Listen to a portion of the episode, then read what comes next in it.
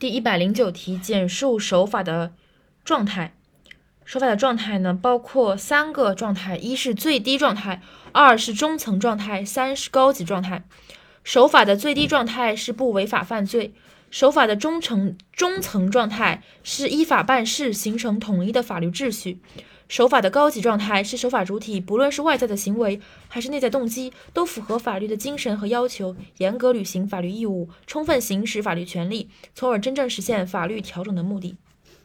所以，一守法的最低状态是不违法犯罪；二守法的中中层状态是依法办事，形成统一的法律秩序；三守法的高级状态是守法主体，无论外界的行为还是内在动机，都符合法的精神和要求，严格履行义务，充分实施行使法律权利，从而实现法律调整的目的。一、最低状态不违法犯罪；二、中层状态依法办事，形成统一的法律秩序；三、最高状态无论是外在的行为还是内在的动机，都符合法律的精神和要求，严格履行法律义务，充分行使法律权利，从而真正实现法律调整的目的。